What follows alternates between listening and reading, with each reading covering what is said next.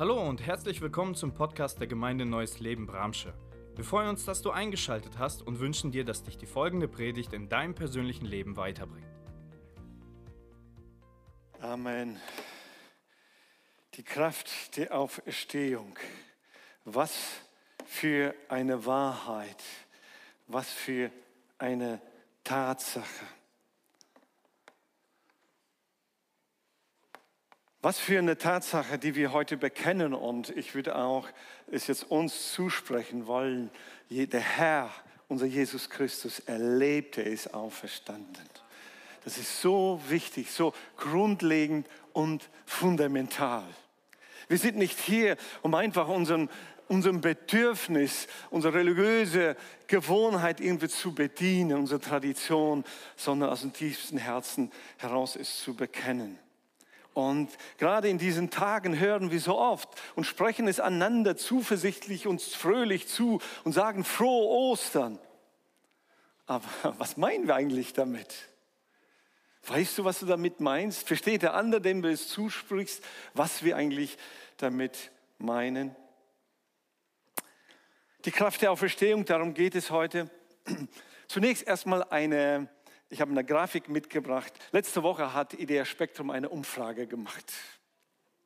Wie viele Menschen, war die Frage, glauben, dass Jesus Christus leibhaftig von den Toten auferstanden ist?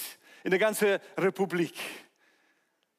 Knapp 20 Prozent, jeder fünfte in Deutschland glaubt, dass Jesus Christus leibhaftig auferstanden ist. Jeder fünfte. Das ist schon ja, sind schon ganz wenig. Dann sieht man auch noch einmal geteilt in Ost und West, als ob im Osten immer noch nach über 30 Jahren die Spure und die Folge des Kommunismus, des Atheismus immer noch sieht. Keine Ahnung. Und dann nach Konfessionen, evangelisch, landeskirchlich. 28 Prozent sollen daran glauben. Äh, freikirchlich 49 Prozent, katholisch 31, sage und schreibe islamisch 8 Prozent. Die sagen, jawohl, ich glaube, dass Jesus, der Issa, leibhaftig auferstanden ist, konfessionslos 5. Nun, ich möchte mal kurz, dass wir mal dahin schauen, vor allen Dingen auf diesen roten Balken, evangelisch-freikirchlich. Wir sind eine Freikirche. 50 Prozent. Jetzt überlegt mal, hier von der Mitte, die eine Hälfte sagt, ich glaube nicht, dass Jesus auferstanden ist von den Toten. Die andere Hälfte sagt, ich glaube. Ich habe mir am Kopf gepackt. Ich habe überlegt, stimmt das auf, trifft das auf uns zu? Wenn jetzt hier die Hälfte von uns daran nicht glaubt, dann haben wir, Nico, Georg, wir haben was falsch gemacht. Glaube ich, ich weiß es nicht. was haben wir denn hier gepredigt? Was haben wir geglaubt? Was haben wir gebetet? Mal ich will ja mal einmal den Ball jetzt auf euch, die selbst zuspielen. Glaubst du an die leibhaftige Auferstehung von Jesus Christus von den Toten? Tja, mit der Auferstehung von Jesus, hier gehen wir jetzt mal weiter ins Detail hinein, meint die Bibel, meinen wir nicht einfach ein Leben nach dem Tod, das gibt es in so vielen, vielen Religionen. Irgendwie geht es weiter, in irgendeinem Leben, in irgendeiner Form, vage. Das muss doch nicht alles, das kann nicht alles sein. Ich glaube ja an die Auferstehung, es geht irgendwie weiter. Überhaupt, das meint die Bibel nicht, das meinen wir auch nicht, wenn wir über die Auferstehung von Jesus sprechen und über diese Kraft. Es geht um viel, viel mehr. Der erste Bibeltext, der ist grundlegend, der ist fundamental, der ist ja wie eine Weichenstellung für jeden Christen, für den christlichen Glauben. 1. Korinther 15, ab Vers 1 bis Vers 6. Nun will ich euch noch einmal an die gute Botschaft erinnern, liebe Brüder, die ich euch verkündet habe. Ihr habt sie damals angenommen und sie ist auch heute das Fundament eures Glaubens. Durch sie werdet ihr gerettet, wenn ihr daran festhaltet, genau so, wie ich sie euch verkündet habe. Es sei denn, ihr seid vergeblich zum Glauben gekommen. Ich habe euch das weitergegeben, was am wichtigsten ist und was auch mir selbst überliefert wurde, nämlich, dass Christus für unsere Sünden starb, genau wie es in der Schrift steht. Er wurde begraben und er ist am dritten Tag von den Toten auferstanden, wie es in der Schrift steht.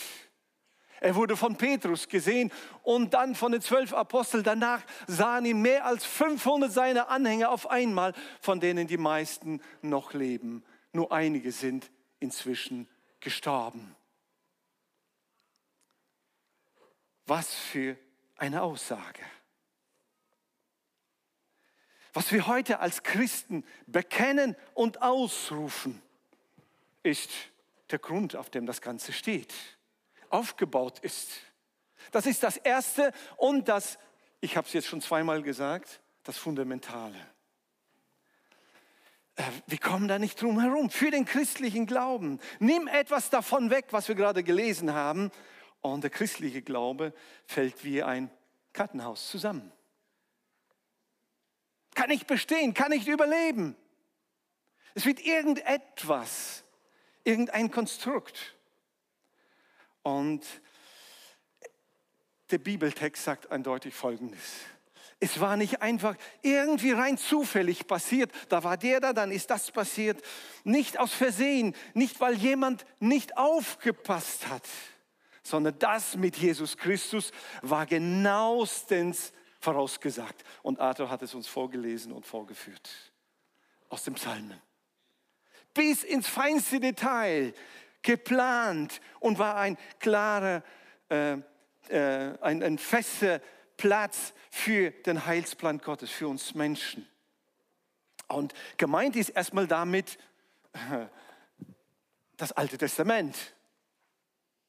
Nochmal ein, ein Hinweis, ein Appell für die, die sagen, Altes Testament, das ist, das ist ein jüdisches Buch, das ist für Juden, das ist überaltet, das ist nicht mehr aktuell. Paulus sagt, der Apostel Paulus, alles ist über Jesus vorausgesagt im Alten Testament. Das ist die Grundlage des christlichen Glaubens. Hörst du es? Deswegen die ganze Bibel. Von Anfang bis Ende ist das Wort Gottes, dem wir vertrauen, das glaubwürdig ist. Und wir können wirklich diesem Wort vertrauen, dass es so genau über Jahrtausende vorausgesagt wurde. Und dann geht es hier noch weiter mit dem Neuen Testament. Die ganze Berichte, wie es genau stattgefunden hat, die Lehrbriefe, das ist so vertrauenswürdig. Und Paulus sagt, so wie die Schrift es sagt. Und das Neue Testament, alleine das hat, das ist, da hatten wir vor, vor, vor einigen Monaten mal darüber eine Predigt, über das Wort Gottes, wie es bewiesen ist und, und eigentlich dem Wort Gottes nicht zu glauben, da braucht man mehr Glauben als umgekehrt. Allein für das Neue Testament gibt es über, weit über 5000 sonstige Schriften, die kurz nach dem Neuen Testament äh, verfasst worden sind und die sind heute lesbar und sind alle da. Was für ein zuverlässiges, äh, zuverlässiges Schriftstück haben wir und die Bibel sagt, und darauf baut der christliche Glaube. Die ganze Geschichte mit Karfreitag, mit der Auferstehung, hier entnehmen wir das. Das ist nicht, unsere Wunsch, nicht unser Wunschdenken, sondern die Bibel hat es so zuverlässig und genau vorausgesagt, beschrieben und ermutigt uns daran festzuhalten. Der Verrat, die Gefangennahmen, die Verurteilung, das Töten und die leibhaftige Auferstehung von Jesus im feinsten, kleinsten Detail, ganz klar eingeordnet und berichtet. Und hier heißt es jetzt, äh, zu Zeiten des Neuen Testamentes, als die Apostel gelebt haben, äh, wenn du zweifelst, wenn du immer noch zweifelst, es gibt eine Masse von Augenzeugen, du kannst sie fragen. Es wird aufgelistet. Da gibt's, das ist nicht einfach eine Eingebung von einem Menschen gewesen. Da ist nicht jemand gekommen, irgendein Apostel hat gesagt, ich war gerade beim Meditieren in meiner Höhle. Da ist mir ein Engel erschienen und er hat mir alles erzählt und hat gesagt, Jesus lebt. Nein, nein, hier ist es ganz anders. Nicht irgendwie, sondern offensichtlich. Die Menschen leben unter uns. Nun, hier wird in dem Bibeltext, den wir gelesen Apostel Petrus ausdrücklich erwähnt. Der Petrus. Den kennt man, äh, jeder, der die Bibel liest, wer irgendeine Geschichte in jeder Kinderstunde, man kennt den Namen Petrus. Und auch hier eindeutig, er wird erwähnt. Äh, Petrus war allerdings auch der erste öffentliche Prediger nach Jesus. In diese ganze äh, Zeit der, der, Herausforderung, Tod, Verrat, Verrat, Tod und, und dann äh, Desorientierung, alle verstecken sich dann die Auferstehung, diese ganze Kuddelmuddel eigentlich, das einzuordnen in den Gedanken, emotional. Und dann als das sich eingeordnet hat. Und dann 50 Tage danach ist Petrus der, der öffentlich in Jerusalem predigt. Und worauf beruft er sich? Fünf Tage nach diesen ganzen Ereignissen, nicht irgendwie tausend Jahre später, 50 Tage danach, in einer Kleinstadt, in unseren Verhältnissen nicht größer als Branche, geografisch fast. Jerusalem. Million, äh, über eine Million Menschen zusammen, diesen kleinen Fleck und drumherum. Und alle haben es mitbekommen, was da passiert ist. Alle redeten darüber. Und äh, Petrus sagt Folgendes. Wisst ihr was? Diesen Petrus, der gekreuzigt wurde, er wurde da ins Grab gelegt. Er lebt. Und Paulus sagt, wer es nicht glaubt, fragt den Petrus. Wer es nicht glaubt, dass, dass Jesus auferstanden ist, alle wussten es, das Grab ist leer. Man hat sogar dafür bezahlt, Menschen bezahlt, die durch die Menschenmenge gingen in Jerusalem und erzählt haben, das Grab ist leer. Allerdings haben seine Anhänger ihn geklaut. Da braucht man viel Fantasie. Das ist ein Haufen von Fischer, die äh, hochtrainierte römische Armee austrickst und eine Leiche klaut. Aber alle wussten erstmal, das Grab ist leer. Das wussten alle. Da gab es gar keine Zweifel, dass das Grab leer war. Und wer immer noch daran gezweifelt hat, konnte einfach 15 Minuten nach draußen gehen vor, vor der äh, äh, Stadt Jerusalem, konnte sehen, tatsächlich, das Grab ist leer. Zu der Zeit. Das war sowas von aktuell. Und äh, der war sichtbar für alle. Und wie kommt es, dass nach der Predigt von Petrus, 50 Tage nach der, nach der Kreuzigung von Jesus, sich 3000 Menschen, ganz klar der neugeborene Kirche anschließen? Das war für sie so offensichtlich, denn es gab 500 Männer noch zusätzlich plus Frauen, die Jesus den Auferstandenen gesehen haben. Jeder kannte jemanden, kannte jemanden, der eine fragen konnte. Hat, äh, hat gesagt, Jesus ist auch verstanden. Stimmt das? Sagt, ich habe ihn gesehen. Dann noch ein. Und das ist eine Masse von Augen, Zeugen. Leute, was die Bibel sagt, es ist sowas von klar und bewiesen. Ein Historiker von, äh, aus äh, Oxford, Thomas Arnold, hat Folgendes gesagt. Ich weiß von keinem anderen Ereignis in der Geschichte, das besser bewiesen wäre als das großartige Zeichen, das Gott uns gegeben hat, indem Christus für uns starb und von den Toten auferstand. Es gibt kein anderes Ereignis, das so erforscht worden ist und bewiesen worden ist. Sagen, dass es nicht wahr ist, es bedarf viel viel Fantasie und Glauben. Und einfach so zuhalten, die Ohren und Augen zuhalten, sagen, ich glaube aber so. Aber die Tatsachen und Beweisen sprechen genau dafür, was die Bibel uns berichtet.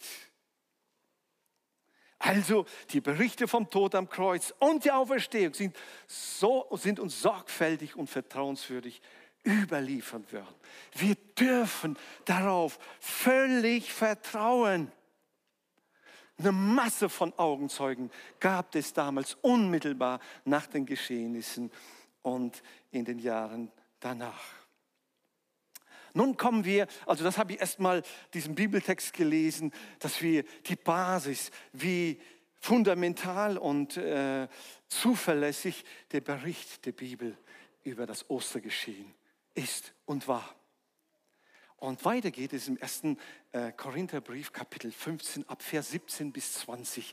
Den nächsten Text, auf den wir jetzt hineingehen und genau über die Kraft der Auferstehung zu sprechen. Wenn aber Christus nicht auferstanden ist, dann ist euer Glauben nutzlos oder leer, sagt eine andere Übersetzung.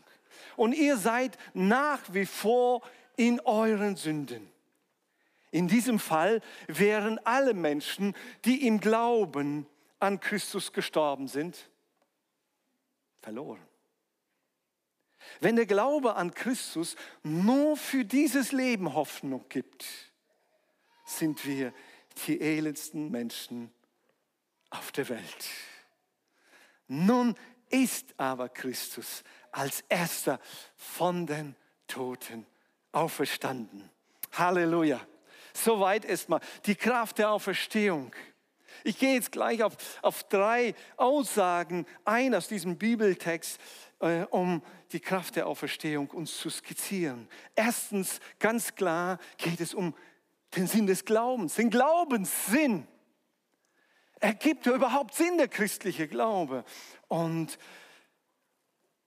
alles steht und fällt im christlichen Glauben mit der Auferstehung von Jesus Christus. Kannst du dazu Amen sagen? Alles im christlichen Glauben steht und fällt mit der Tatsache der Auferstehung von Jesus Christus. Wir haben es gelesen, wenn Christus nicht auferstanden ist, dann ist euer Glauben nutzlos.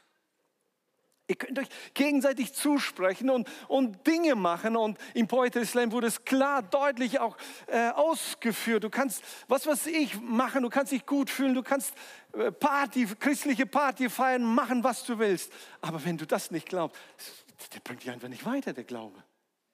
Der ist nutzlos. Er ist inhaltslos. Er ist einfach leer.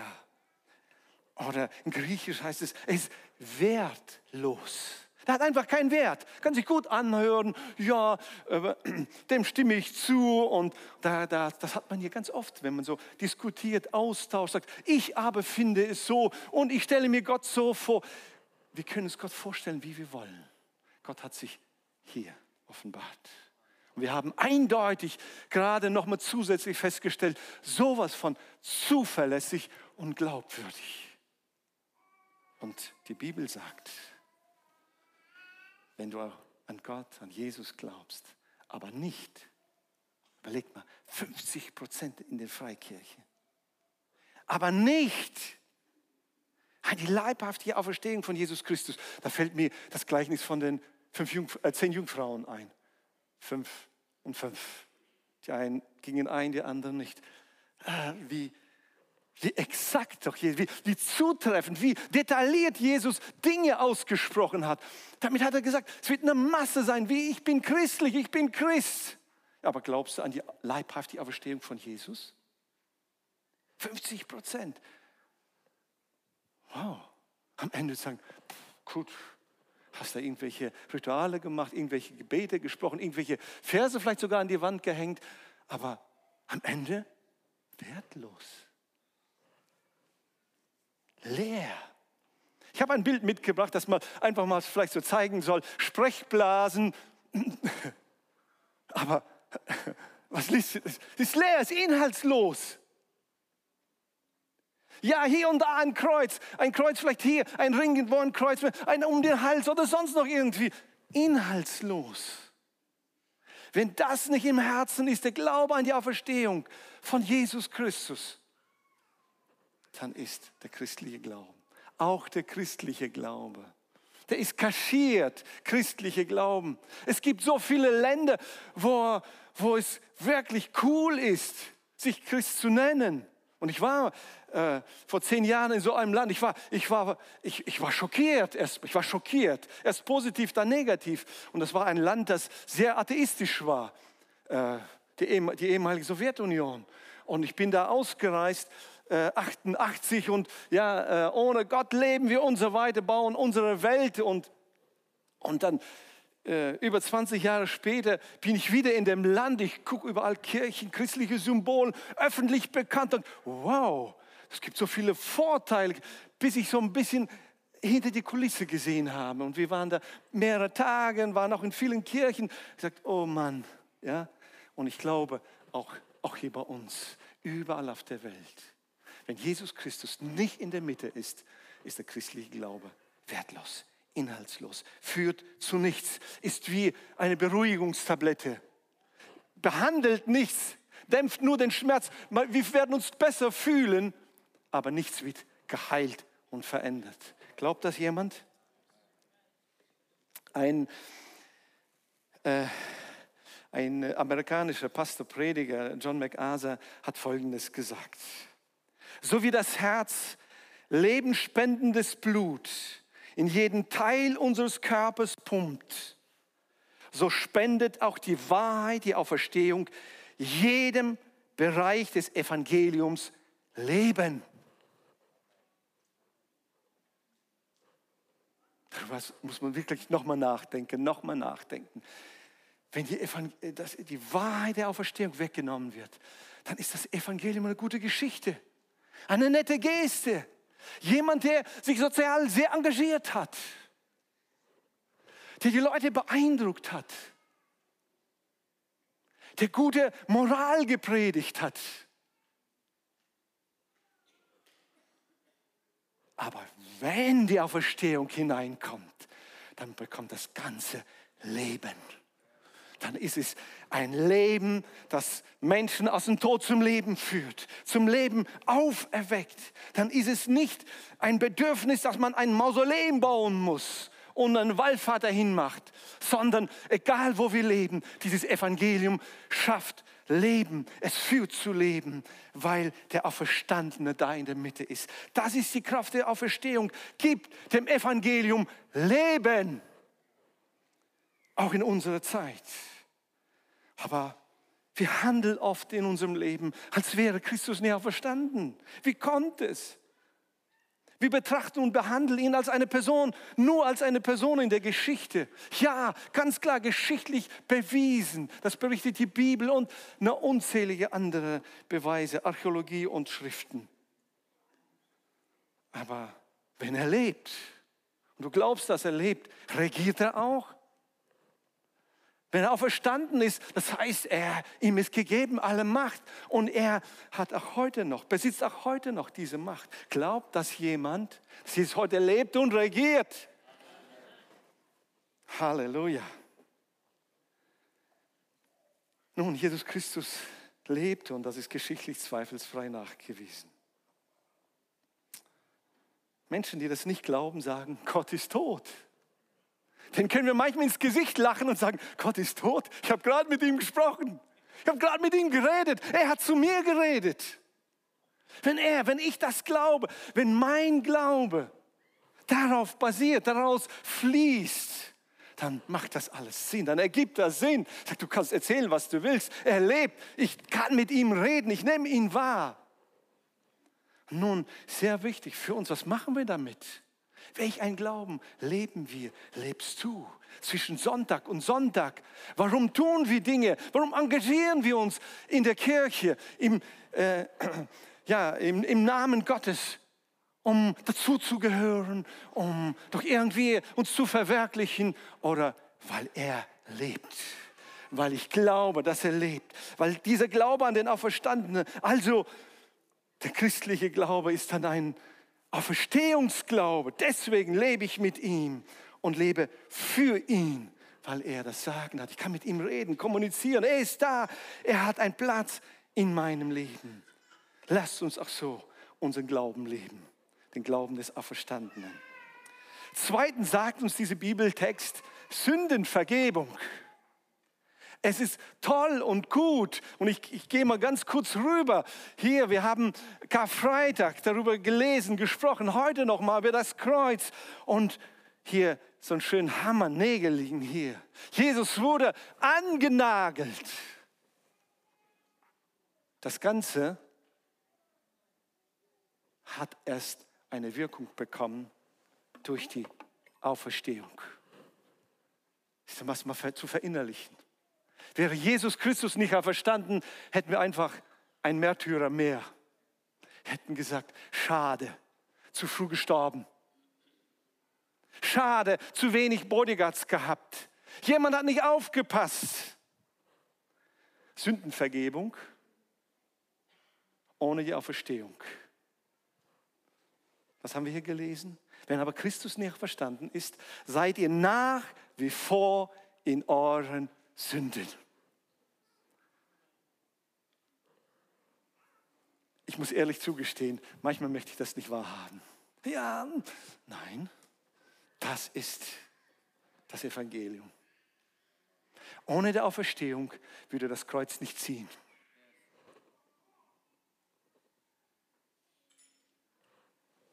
Ich hatte so viele Ideen, Bilder mitzubringen. Ah, ich, hätte, ich wollte erst ein, ein, ein Bild von einem, ein, einem luxuriösen Auto mitbringen, das aber geschoben werden muss. Das kann von sich aus nicht, ja, irgendwie so in diese Richtung. Also solche Bilder gingen mir durch den Kopf.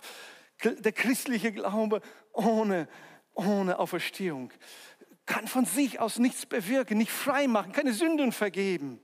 Aber weil er auferstanden ist, das ist die Kraft der Auferstehung, dass Sündenvergebung kein Wunschdenken ist, sondern biblische Realität, christliche Wahrheit und klar zu erleben ist. Ich habe ein Bild von einer äh, Lebensquittung mitgebracht. Ja, jemand hat mir auf den Gedanken gebracht, ach, das nehmen wir mal. Ja, eine Lebensquittung. Wie, da, wie sieht deine Lebensquittung aus? Okay, was war da nochmal? Zu sehr die Welt geliebt. Bezahlen mit dem Tod. Hochmut, Tod. Streit, Tod. Lüge, mit Tod bezahlt. Äh, Forderung für Geiz, Tod, Zorn, Neid. Summe, ewige Verdammnis, ewige Tod. Wer kann das bezahlen? Wer kann diese Rechnung begleichen? Nur Jesus Christus, der gestorben und auferstanden ist. Wer gestorben ist, der gibt keine Vergebung. Deswegen gibt es in keiner Religion Heilsgewissheit, weil niemand von den Toten auferstanden ist. Nur Gott, Jesus Christus, der Sohn Gottes. Die Kraft der Auferstehung ist Sündenvergebung. Und auch für uns. Wir werden geplagt und bedrängt durch Anklage und Scham. All das engt uns ein. Aber durch den Glauben an den auferstandenen Jesus Christus dürfen wir endlich Frieden und Freiheit erleben. Es ist keine allgemeine Amnestie für alle Menschen, die auf der Erde leben, sondern für alle, die an gestorbenen und auferstandenen Jesus Christus glauben, sich ihm anvertrauen, die diese Rechnung sagen, ich kann sie nicht bezahlen. Jesus, kannst du sie bezahlen? Ich habe sie für dich bezahlt. Halleluja. Halte deine Quittung nicht fest. Glaub nicht, dass du noch anhäufen musst. Sagst, hab Geduld mit mir. Ich strenge mich noch an. hab Geduld mit mir. Ich werde ich werde es erarbeiten. Ich werde noch fleißiger sein. Ich werde noch mehr Dienste annehmen. Das sind alles Lügen. Es wird scheitern. Sündenvergebung durch den auferstandenen Jesus Christus. Halleluja. Deswegen halte nicht fest, verstecke nicht, kehre nicht unter den Teppich all deine Dinge, äh, für die du dich schämst und wo du äh, versagt hast bringe sie diesem auferstandenen Jesus. Und du wirst nur erleben, wie er wirklich sagt, ist alles bezahlt, komm her. Es war all inclusive am Kreuz und bei der Auferstehung. Sagt jemand Amen? Drittens sagt unser Bibeltext, die Kraft der Auferstehung ist Rettung für die Ewigkeit. Nicht nur zufriedenzustellen, okay, damit unser Gewissen uns nicht mehr anklagt, dass unser innerer, unser, unser ethischer Standard die wir haben, ja, zufriedengestellt werden. Okay, befriedet werden. Gut, jetzt fühle ich mich wieder wie ein ordentlicher Mensch. Sondern es geht um viel, viel mehr. Mit der Auferstehung bekommt die Ewigkeit, das Leben nach dem Tod eine ganz andere Perspektive. Der Bibeltext sagt uns, wenn Christus nicht auferstanden wäre, in diesem Fall wären alle Menschen die selbst im Glauben an Jesus gestorben sind, verloren. Verloren. Ich kenne diese quälende Frage. Aber was ist? Aber guck mal, macht Gott keine Ausnahme. Ich bin Gott kein Ratgeber. Und manchmal weiß ich auch nicht. Und manchmal steht man am Sarg an einer Urne oder irgend hält eine Trauerversammlung und man ringt nach Worten und, und, und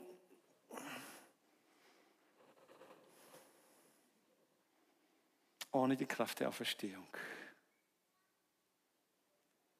gibt es keine Gewissheit für die ewige Rettung.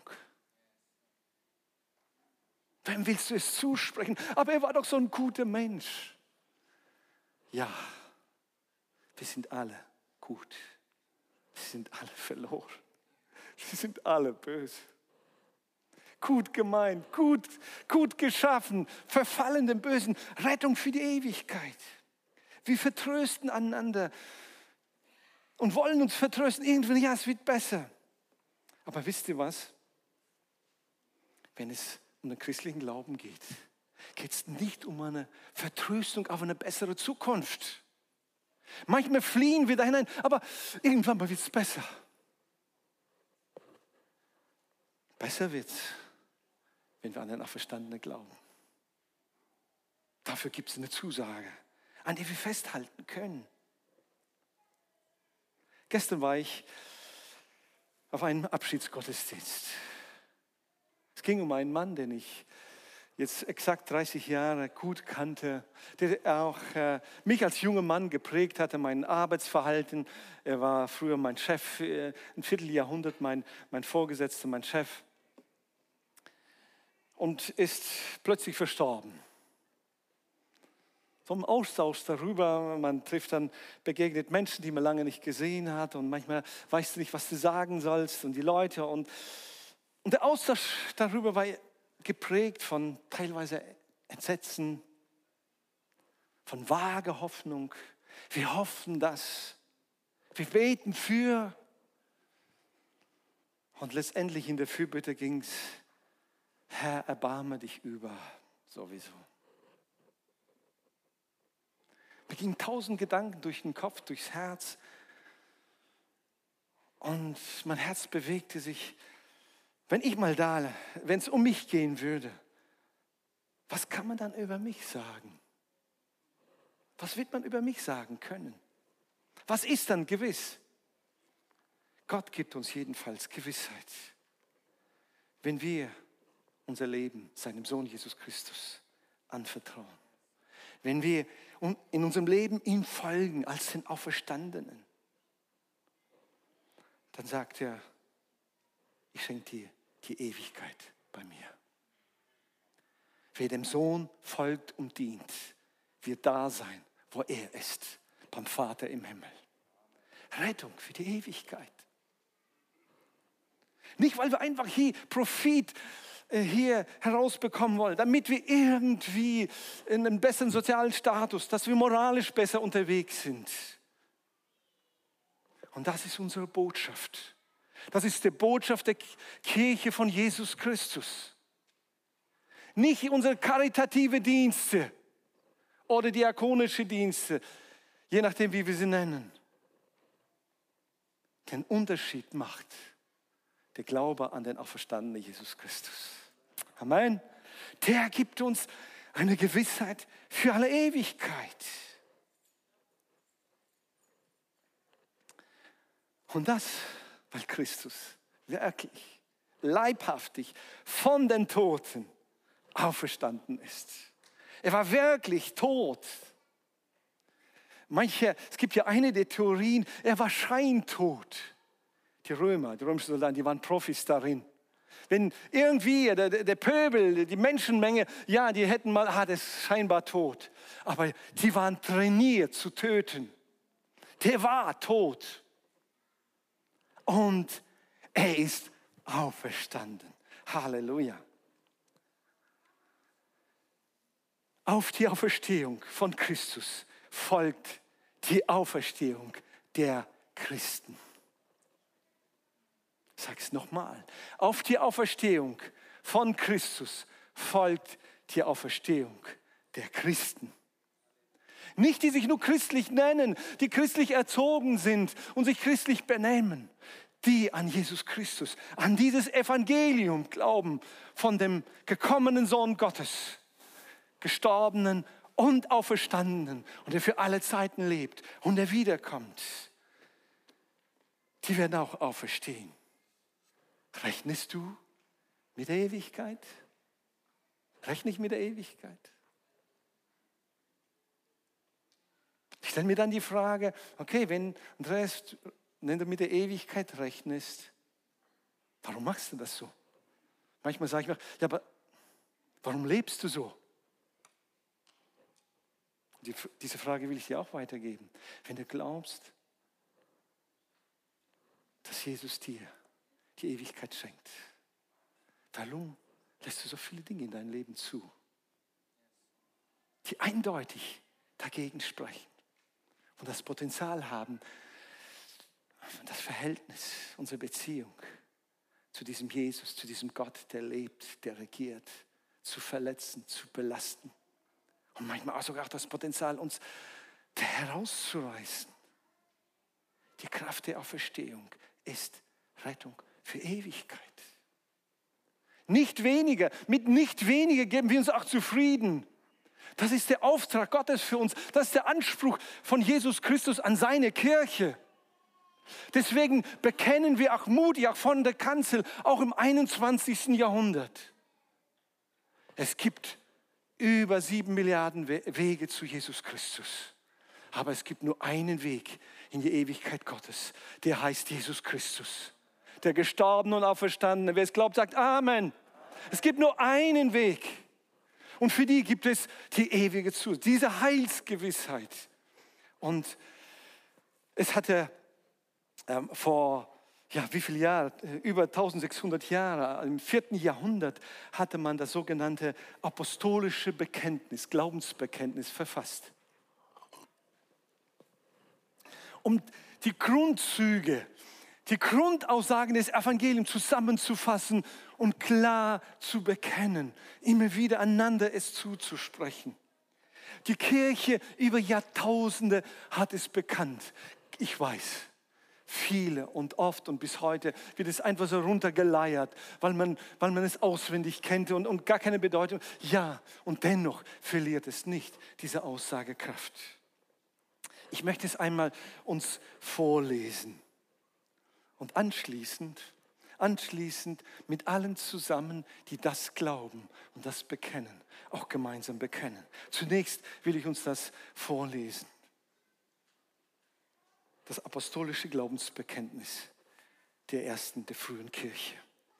Ich glaube an Gott, den Vater, den Allmächtigen, den Schöpfer des Himmels und der Erde und an Jesus Christus, seinen eingeborenen Sohn, unseren Herrn, empfangen durch den Heiligen Geist, geboren von der Jungfrau Maria, gelitten unter Pontius Pilatus, gekreuzigt, gestorben und begraben, hinabgestiegen in das Reich des Todes, am dritten Tage auferstanden von den Toten, aufgefahren in den Himmel, er sitzt zu Rechten Gottes, des allmächtigen Vaters. Von dort wird er kommen, zu richten die Lebenden und die Toten. Ich glaube an den Heiligen Geist, die heilige christliche Kirche, Gemeinschaft der Heiligen, Vergebung der Sünden, Auferstehung der Toten und das ewige Leben. Amen. Ich lade uns ein, aufzustehen. Jeder, der es glaubt, das, was wir gelesen haben aus dem Bibeltext, was ich weitergegeben habe, die Kraft der Auferstehung, es mit diesem Glaubensbekenntnis jetzt zusammenzufassen und gemeinsam wenn du es nicht glaubst, tu es nicht. Wenn du es glaubst, bewusst es zu bekennen und laut auszusprechen. Ich führe, ich spreche äh, uns vor und lass uns.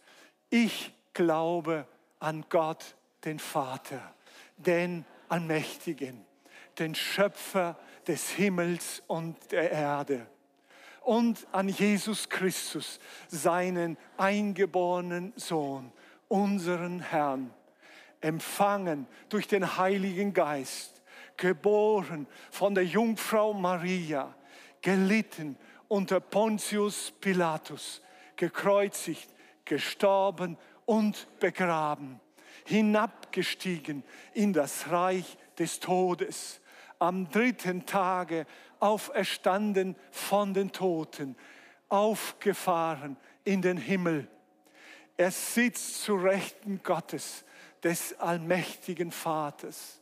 Von dort wird er kommen, zu richten die Lebenden und die Toten. Ich glaube an den Heiligen Geist, die heilige christliche Kirche, Gemeinschaft der Heiligen, Vergebung der Sünden, Auferstehung der Toten und das ewige Leben. Amen. Amen. Wir hoffen, die Predigt hat dich angesprochen. Solltest du noch Fragen haben, dann freuen wir uns, von dir zu hören. Send uns gerne eine E-Mail an info@gnl-bramsche.de. Gott segne dich.